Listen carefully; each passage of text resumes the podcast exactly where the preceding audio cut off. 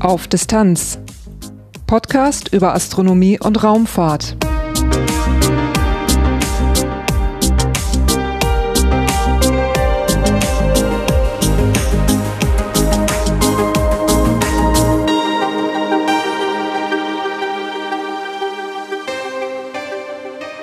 Hallo und willkommen bei Auf Distanz. Dieses ist Episode 74, erschienen am 2. April 2023. Die letzte Episode liegt schon wieder ein bisschen zurück, aber das hatte dieses Mal nur gute Gründe. Ich war verreist und zwar nur für diesen Podcast. In der ersten Märzhälfte besuchte ich die Raumsonde JUICE am Weltraumbahnhof Kourou in Französisch-Guyana und danach folgte direkt eine Woche in Bremen für den deutschen Kennset-Wettbewerb. Von beiden Reisen habe ich sehr viel Material mitgebracht. Mehr dazu erzähle ich ganz am Schluss bei Auf Distanz ganz nah. In dieser Episode soll es nun um die ESA-Raumsonde JUICE gehen. Die soll am 13. April 2023 zum Jupiter gestartet werden und ich hatte die Gelegenheit, in Kourou einen ganz, ganz nahen Blick auf die Raumsonde und die Trägerrakete Ariane 5 zu werfen. Diese Episode gibt einen Blick auf die parallel laufenden Arbeiten an JUICE und der Ariane 5.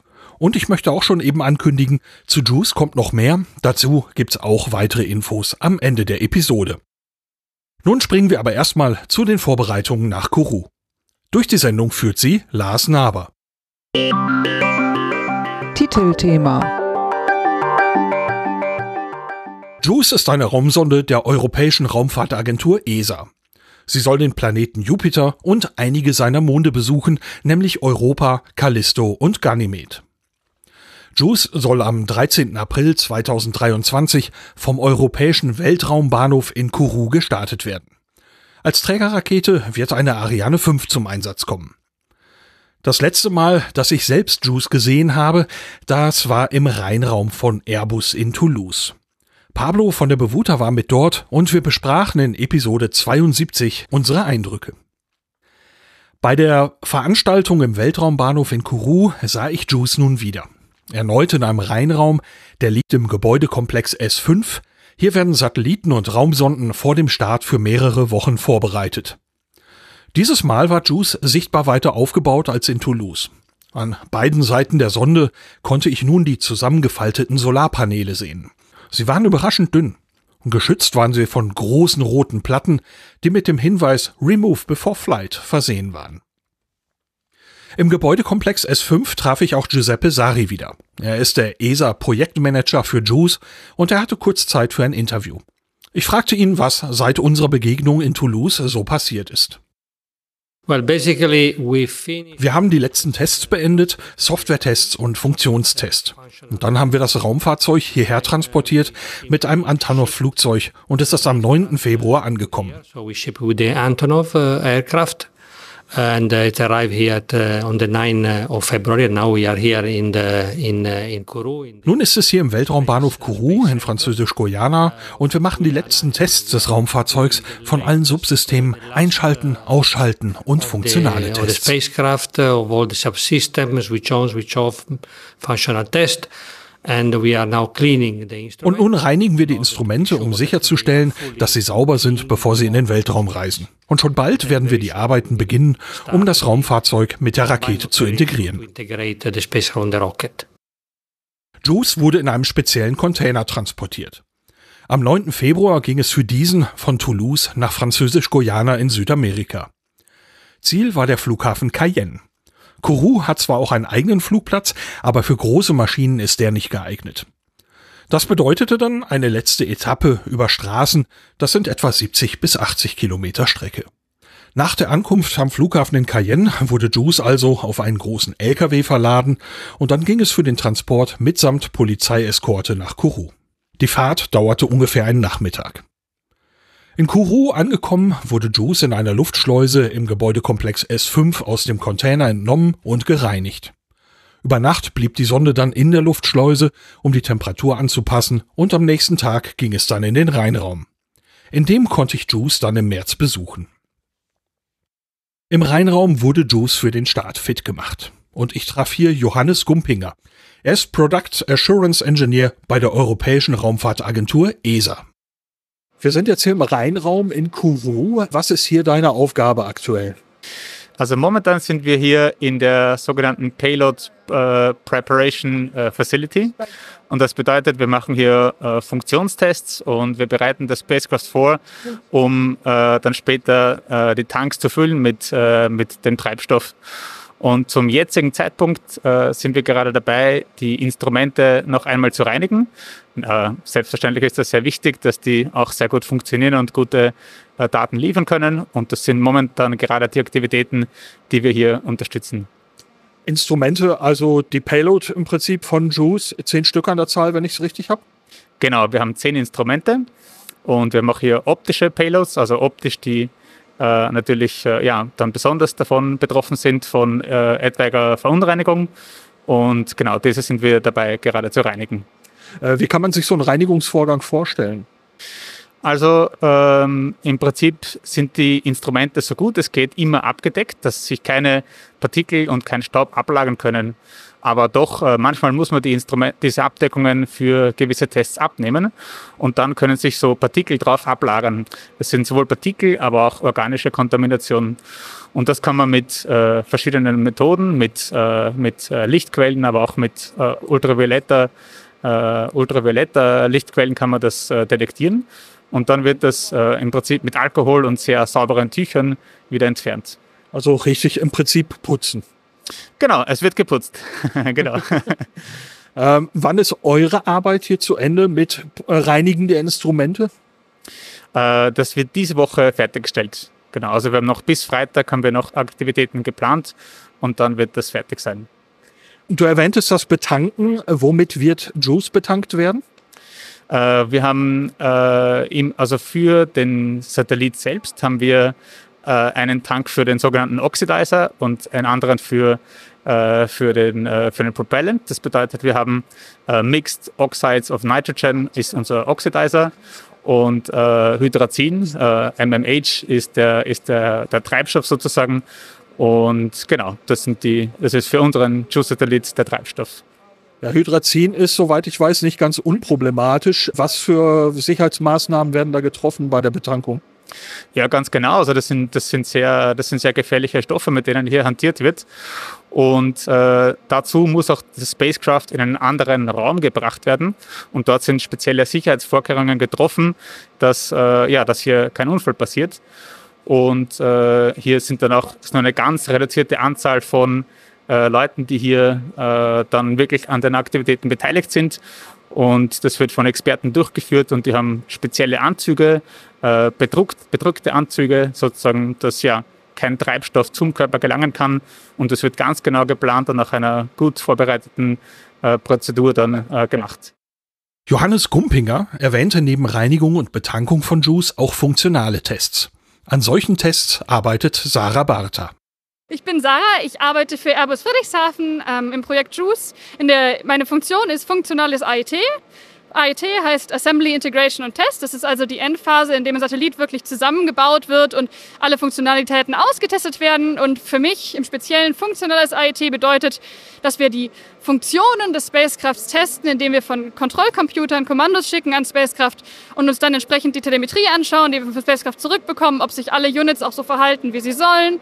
Wir testen auch verschiedene Missionsszenarien aus, also zum Beispiel ähm, verschiedene Safe Modes, wenn das Spacecraft den Kontakt zur Erde verlieren würde oder auch das äh, Deployment der Solarpaneele, das Deployment der verschiedenen Antennen, all das wird natürlich on ground auch getestet und äh, überprüft, ob das sich auch alles so verhält, genauso verhält, wie man das möchte und ob alle Units auch in Ordnung sind, selbstverständlich. Weil wenn wir mal fliegen, kommen wir nicht mehr ran.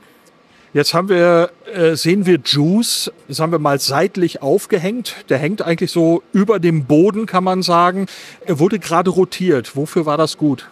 Der, der Satellit ist auf einem sogenannten MPT, das ist ein, ein Trolley, der den Spacecraft, das Spacecraft von einer Seite hält. Das heißt, man kann sich das so vorstellen, dass der wirklich nur auf einer der kleinen Seiten mit einem Ring gegriffen wird, das Spacecraft, und der Rest hängt dann frei, sodass man möglichst gut von allen Seiten ans Spacecraft rankommt. Und damit man dann auch an alle Units rankommt, von, von oben, unten, das Spacecraft ist ja nicht besonders klein, das ist, ist ja jetzt einige Meter oben, wenn man auf die Oberseite wollen würde, muss man das Spacecraft auch rotieren können, sodass dann die Mechaniker, die die Units integrieren, die Elektriker, die die Kabel stecken und so weiter, auch an alles rankommen, dass sie rankommen müssen.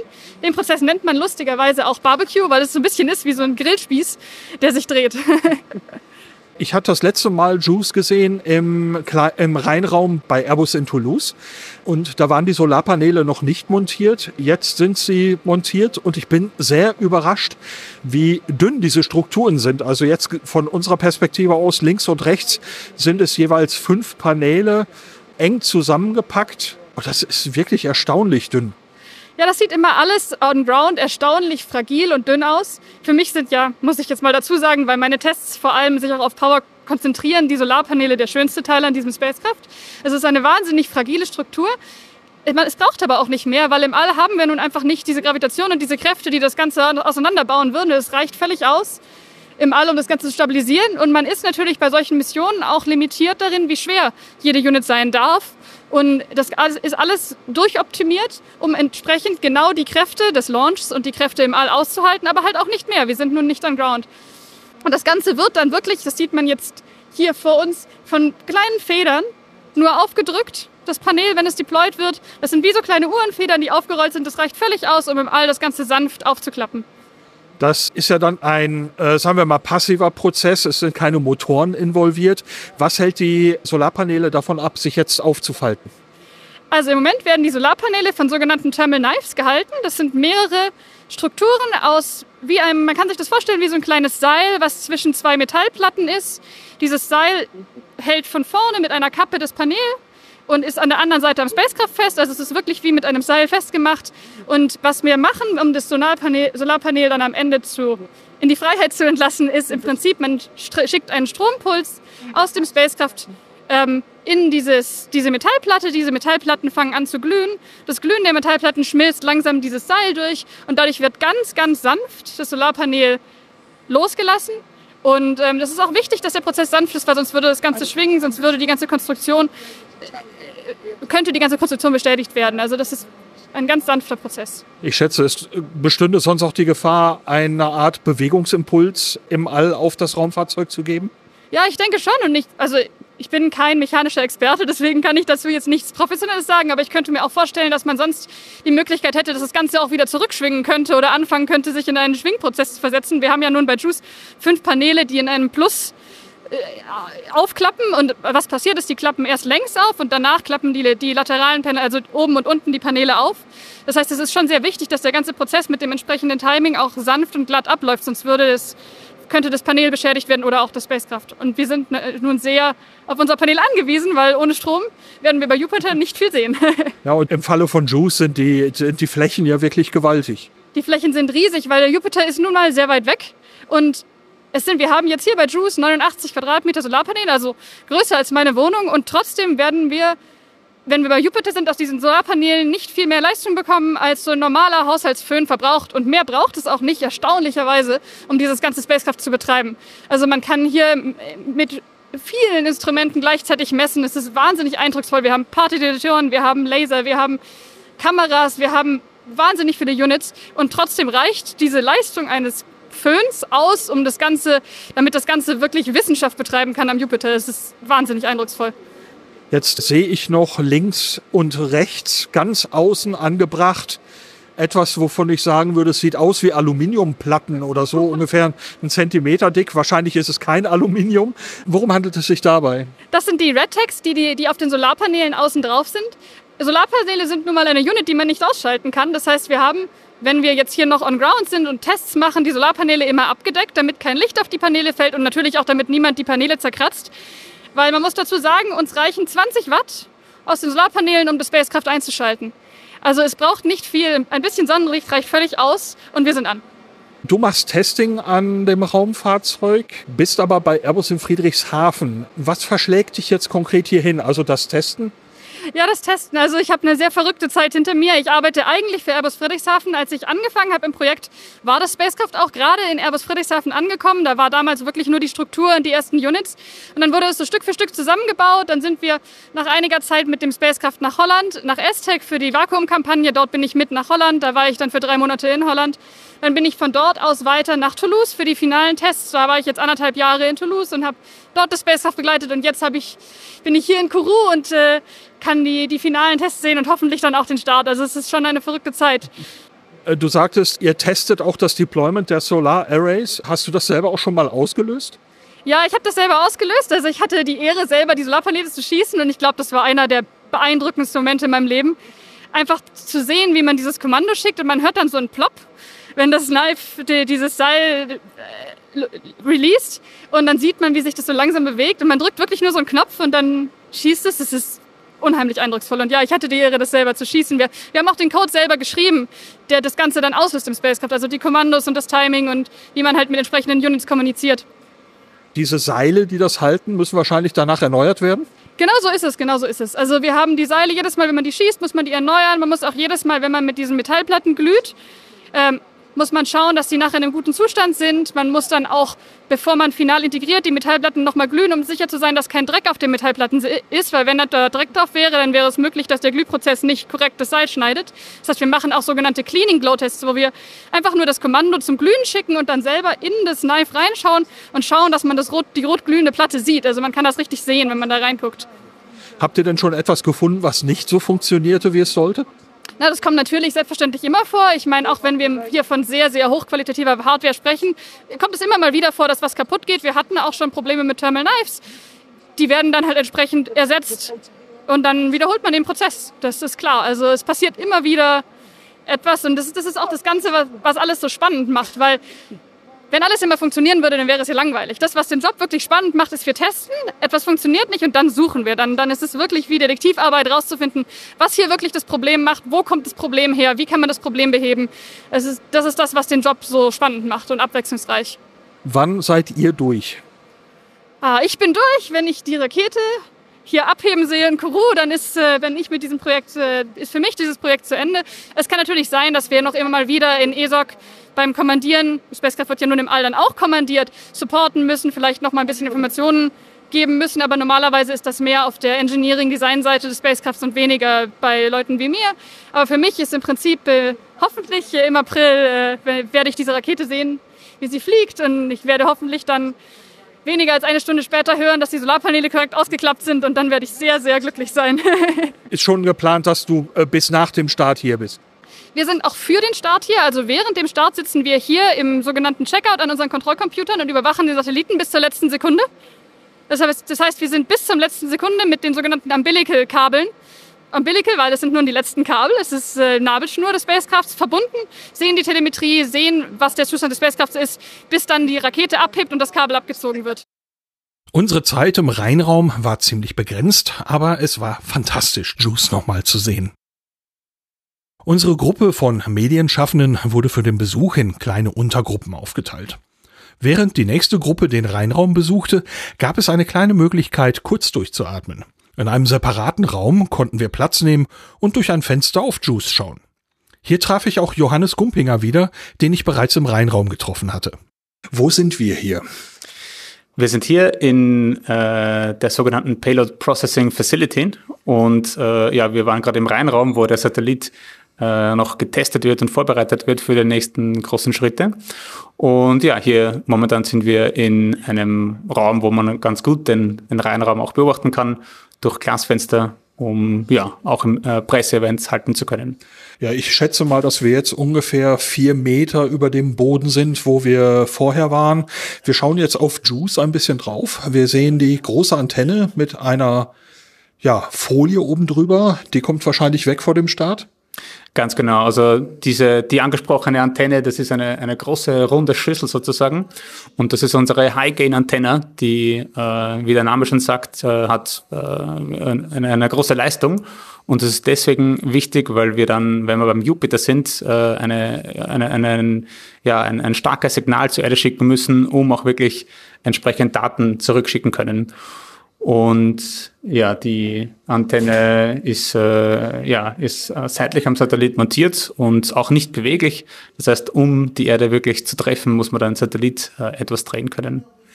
Wir haben gerade gesehen, dass der Satellit im Raum gedreht worden ist. Von der Perspektive, die wir jetzt haben, hängt er also links an einer äh, Struktur und dann dreht es sich eben wie so ein, ein Hähnchenspieß oder so kann man sich das vorstellen. Diese Seite, wo der jetzt dran hängt, ist das die Stelle, wo später auch die Verbindung zum Launcher stattfindet?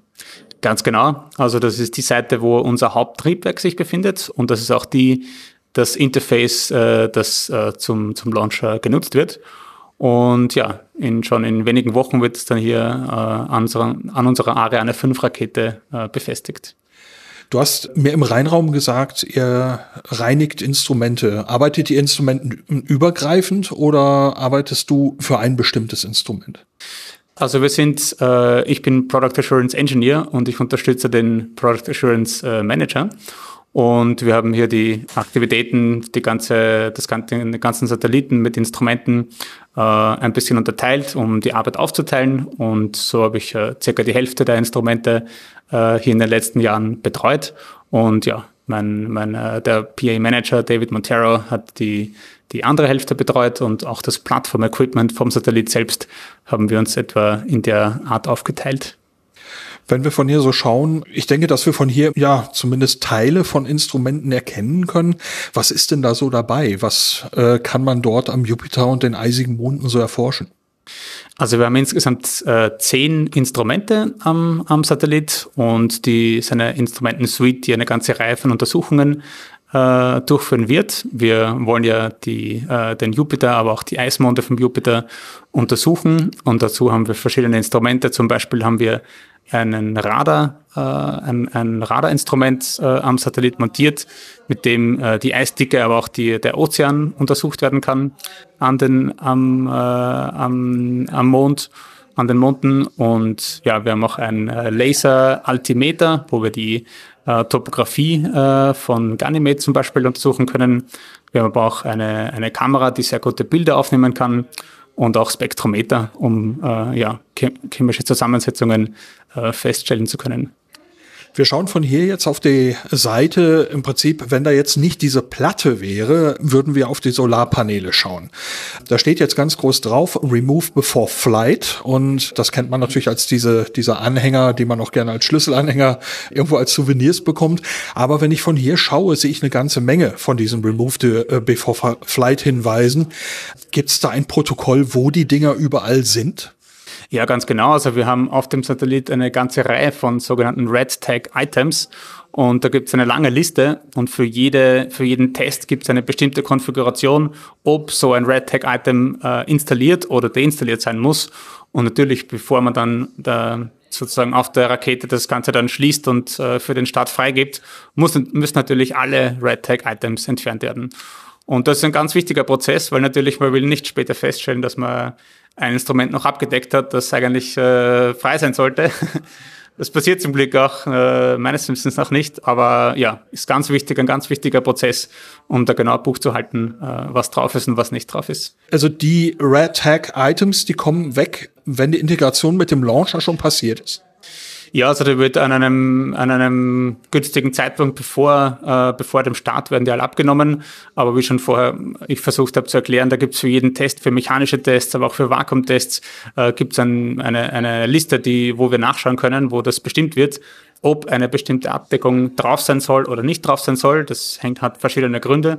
Aber man probiert auch die verschiedenen Abdeckungen von vor allem Instrumenten möglichst spät abzunehmen, weil natürlich äh, ja immer noch auch in Reinräumen äh, Kontamination stattfinden kann. Reinräume sind sehr rein, wie der Name natürlich schon sagt, aber es ist nicht perfekt und man will natürlich verhindern, dass äh, hier ja übermäßig viel Kontamination stattfinden kann.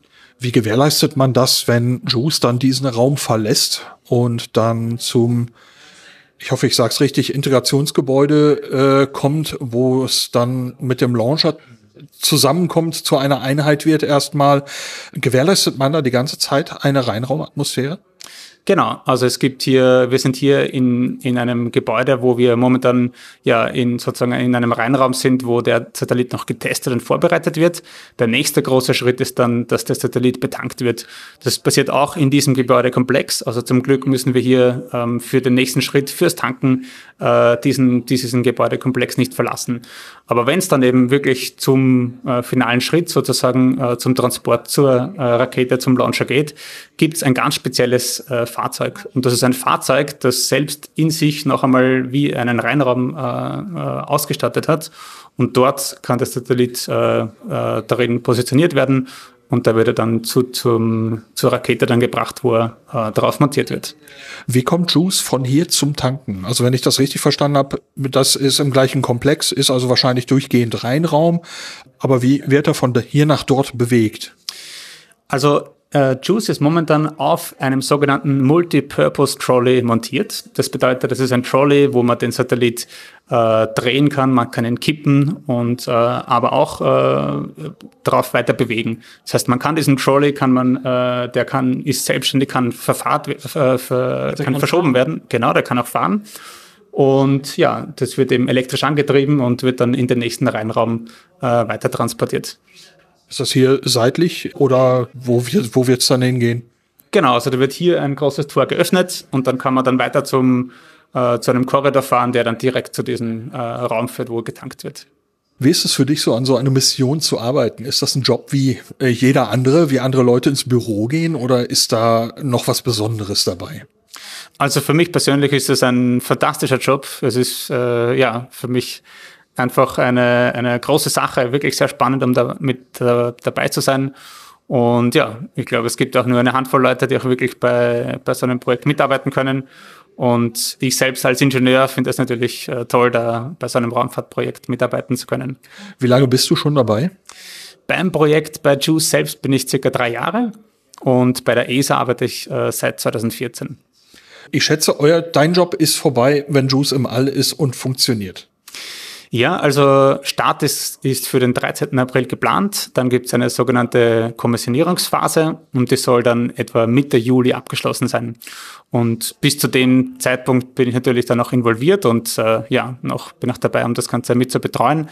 Und danach wird das, das äh, Juice-Projekt bei Estec, bei, bei, bei in Nordwijk eben sozusagen äh, beendet. Dann wird das weiter übergeben an ESOC, das Operation Center in Darmstadt. Und da übernehmen dann, dann eben auch Kollegen aus Darmstadt. Und ja, für mich wird dann beendet, wird dann das Juice-Projekt dort beendet. Und ich werde dann wieder hoffentlich ein anderes Projekt finden, wo ich wieder mitarbeiten kann. Äh, gibt es da schon eine Aussicht, was es sein könnte? Es gibt äh, ein paar Möglichkeiten, genau, aber ist noch nicht definitiv. Äh, ja, die ESA ist ja aktiv in einer ganzen Reihe von, von, äh, von verschiedenen Themen wie Erdbeobachtung, aber auch eben Wissenschaft, so wie es hier, wie wir hier dabei sind, oder auch äh, Human Exploration, äh, Human Spaceflight and Exploration. Und ja, mal sehen. Sagt die ESA dann, wo es hingeht, oder kann man selber mitentscheiden? Man kann wohl auch selber natürlich Wünsche einbringen und ja, mal sehen, wie das dann weitergeht. Du sprachst die Kommissionierungsphase an. Was passiert dort? Also der Start äh, ist ein ganz wichtiger, ein ganz wichtiges Event, aber dann wird natürlich ab einem gewissen Zeitpunkt der Satellit von der Rakete gelöst. Und dann äh, ist es natürlich eine kritische Phase. Einfach deswegen, weil man sicherstellen muss, dass man mit dem Satellit kommunizieren, kommunizieren kann. Man muss sicherstellen, dass die Solarpaneele ausgeklappt werden und dass äh, Strom äh, erzeugt werden kann. Und ja, dass er dann wirklich auf die Reise äh, gehen kann, um bis zu Jupiter zu fliegen. Und in dieser Phase äh, ja, ist es ganz wichtig, dass, äh, dass die Experten bei, bei ESOC das gut mitverfolgen können. Und ja, ich glaube, das ist anscheinend eine spannende Sache. Johannes Gumpinger erwähnte die Betankung von Juice in einem eigenen Raum. Diese wird einige Tage dauern, danach geht es weiter. Juice soll mit einer Ariane 5 gestartet werden, einer europäischen Trägerrakete für schwere Lasten. Für diesen Raketentyp soll es nur noch zwei Starts geben den von JUICE im April und einen weiteren Start mit Satelliten im Juni 2023. Danach soll die neue Ariane 6 die Aufgaben übernehmen. Dazu mehr in einer späteren Episode. Bleiben wir erstmal bei Ariane 5. Im Launch Control Center geht es um die Systeme der Trägerrakete selbst. Hier gab es bislang zwei Kontrollzentren für Startkampagnen mit der Ariane 5. Einer davon wird für die Nutzung mit der Ariane 6 umgerüstet. Während JUICE im S5 Gebäudekomplex vorbereitet wird, wird parallel die Ariane 5 gebaut und getestet. Im Launch Control Center konnte ich mit Frederik sprechen. Er ist Ingenieur bei Ariane Space. Er begleitet aktuell die Arbeiten und Tests an der neuen Ariane 6, hat aber genau diese Arbeiten auch an der Ariane 5 durchgeführt. Die Teile der Trägerrakete und die kryogenen Stufen werden hauptsächlich in Europa hergestellt. Uh, uh, Die Feststoffbooster, zwei für die Ariane 5, werden hier in Kourou gebaut, sehr nahe dem Weltraumbahnhof. In the CSG, donc uh, very close to here. Für die Startvorbereitung gibt es drei wichtige Schritte. Zuerst baut man die Trägerrakete zusammen mit den beiden kryogenen Stufen und den beiden Feststoffboostern. Das geschieht im Integrationsgebäude. Aufbau und Checkout dauern ungefähr 20 Tage. Roughly 20 days to, to do uh, table. Die Trägerrakete wird auf einem mobilen Starttisch gebaut. Auf dem wird sie zum BAF transportiert, dem Gebäude für die Endmontage. Hier wird das Raumfahrzeug JUICE auf die Trägerrakete angebracht, in die Nutzlastverkleidung. In, the fairing, okay, and all the final preparation uh, with the spacecraft uh, takes around 10 days. Alle letzten Vorbereitungen dauern ungefähr zehn Tage. Dann dauert es einen Tag für den Transport vom Gebäude für die Endmontage zum Startplatz. Dort sitzt die Trägerrakete in einer speziellen Halterung. Und dann hat man den letzten Ablauf 30 Tage nachdem die Hauptstufe in Kourou angekommen ist. Bei meinem Besuch am Weltraumbahnhof hatte ich die Gelegenheit, die Ariane 5 zu sehen, mit der JUICE gestartet werden wird. Sie befand sich zu dem Zeitpunkt noch beim ersten Schritt im BIL, dem Bâtiment d'Intégration Lanceur, also dem erwähnten Integrationsgebäude. Dieses Gebäude ist 58 Meter hoch und alles darin wirkt riesig. Hier konnte ich mit Jean-Marc Durand sprechen. Er ist stellvertretender Leiter bei Ariane Space in Französisch-Guyana und er erklärte mir, wie weit die Vorbereitungen der Ariane 5 für den JUICE-Start gekommen waren. Die Schritte, die wir schon erledigt haben, sind, dass die beiden Booster auf den Starttisch gebracht wurden. Und die Hauptstufe, die Sie sehen können, ist nur an den beiden Boostern montiert. Sie berührt nicht den Starttisch und hat keinen Kontakt zum Boden. Denn die Booster sind sehr schwer und deswegen ist das sehr stabil. Die Booster enthalten einen Festtreibstoff und wiegen jeweils knapp 240 Tonnen. Zusammen liefern die beiden Booster beim Start über 90 Prozent des Schubs. Ohne die Booster würde die Ariane 5 nicht einmal abheben. Durch den Festtreibstoff werden die Booster ganz anders gehandhabt als die anderen Stufen. Jean-Marc Durand erklärte mir, wie das abläuft. Das ist ein spezieller Prozess mit einem Festtreibstoff, deswegen wird das in einer bestimmten Fabrik gemacht.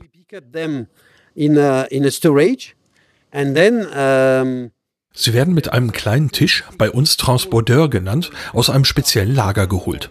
Und dann werden sie vertikal aus dem Lager auf den Starttisch gebracht, einer nach dem anderen. From the storage and then we put it on the table, one by one.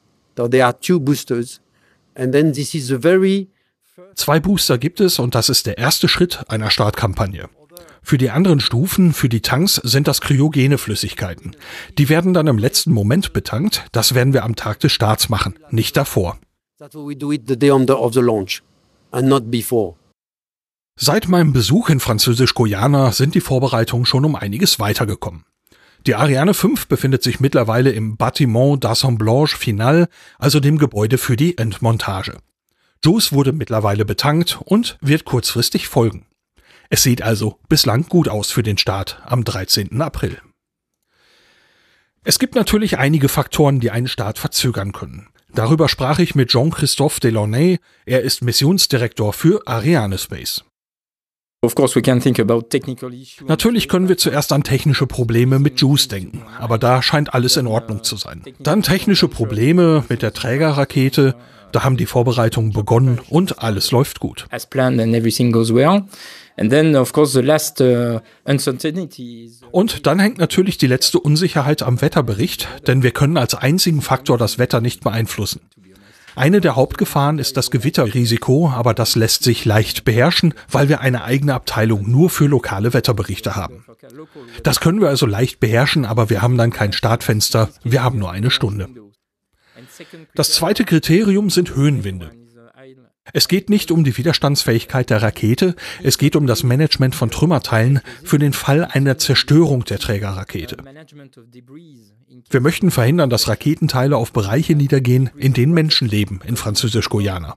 Da geht es also nur um den Schutz der Menschen.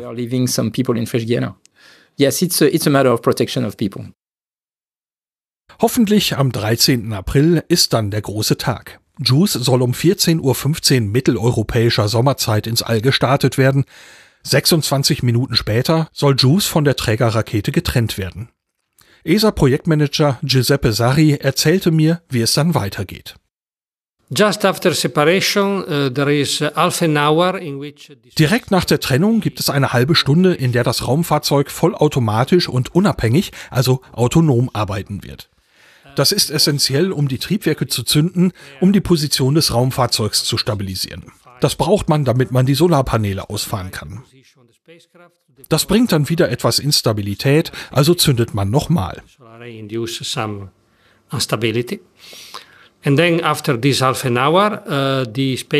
uh, uh, Nach dieser halben Stunde wird das Raumfahrzeug von der Bodenkontrolle übernommen. Und dann werden wir all die Dinge ausfahren, die wir ausfahren müssen, wie die Antennenarme. Und dann beginnt die Kommissionierungsphase. Das ist eine Zeitspanne von zwei Monaten, in der wir alle Einheiten, Instrumente und Untersysteme des Raumfahrzeugs einschalten und überprüfen, um sicherzustellen, dass alles in Ordnung ist. Das bringt uns bis Mitte Juli. Dann werden wir das Raumfahrzeug der wissenschaftlichen Arbeit übergeben. Dann wird die Reise beginnen und damit auch neue Aktivität. operation, and then uh, the cruise will start, and then the project will go for another activity. Für Giuseppe Sari endet damit auch seine Zuständigkeit für dieses Projekt. Über acht Jahre hat er daran gearbeitet. Definition is project manager. Die Definition war Projektmanager. Also war ich zuständig ab den Verträgen mit der Industrie, als wir mit den Detailstudien angefangen haben, über Herstellung und Test bis zum Ende der Kommissionierung, also bis Juli, wenn die Mission von einem Missionsmanager übernommen wird.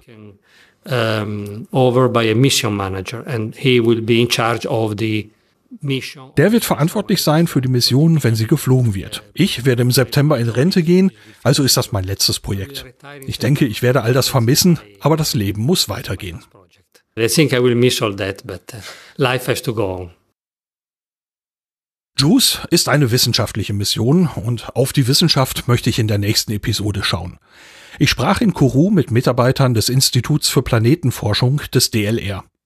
Unter Leitung dieses Instituts entstand das Instrument GALA, kurz für Ganymede Laser Altimeter. Darüber und über mehr Wissenschaft mit JUICE geht es dann also in der nächsten Episode.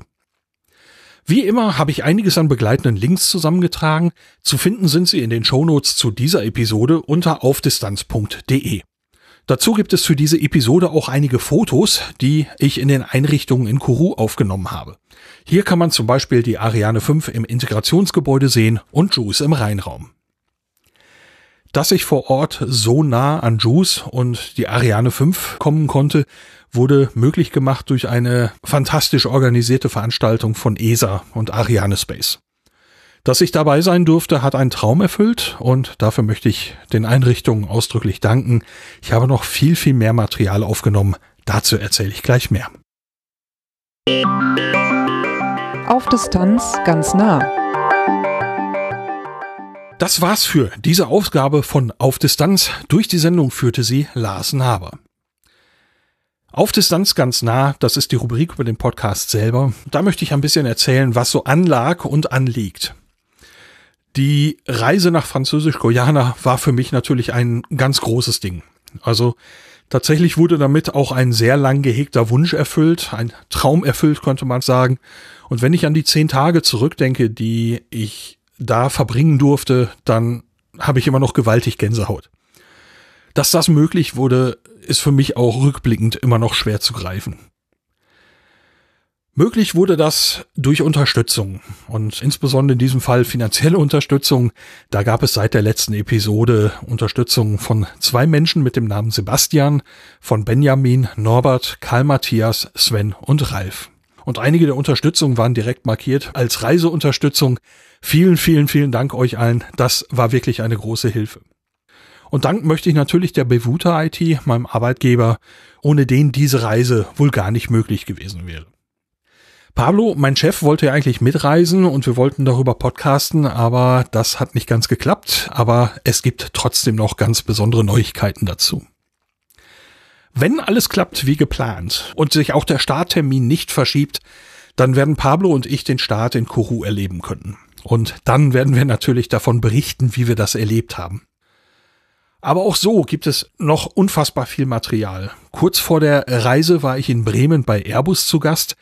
Da gab es jede Menge Informationen über Mondmissionen. Ich konnte drei European Service Modules im Rheinraum besuchen dort und habe eine ganze Reihe von Interviews aufgenommen. Das wird auf jeden Fall noch eine eigene Episode. Und direkt nach der Rückkehr aus Kourou bin ich dann nicht nach Hause gefahren, sondern nochmal weiter nach Bremen. Da gab es die Startkampagne des deutschen Kennset-Wettbewerbs und natürlich wird es auch dazu eine Episode geben. Und nicht zuletzt habe ich vom Weltraumbahnhof in Kourou noch sehr viel mehr Material mitgebracht. Ich habe das aktuelle Ariane 6 Mockup gesehen, an denen derzeit geprobt wird, um dann irgendwann die Ariane 5 damit abzulösen. Dieses Material, was ich aufgenommen habe, ist dann unter ganz verschiedenen Umständen entstanden. Einiges sind Interviews, bei einigen Gelegenheiten habe ich einfach das Mikrofon in die Gegend gehalten und ich muss da noch mal komplett durcharbeiten und reinhören, was wie gelungen ist und was man daraus machen kann. Da wird aber auf jeden Fall noch Material für mindestens eine Episode drin stecken. Nach Kourou mit mir reiste, natürlich dann auf eigene Kosten, meine Partnerin Ute. Ihre Stimme kennt man hier im Podcast von den Trennern. Und wir hatten ein paar Tage abseits der Raumfahrt für uns und haben Französisch-Guyana auch abseits des Weltraumbahnhofs ein bisschen erkundet.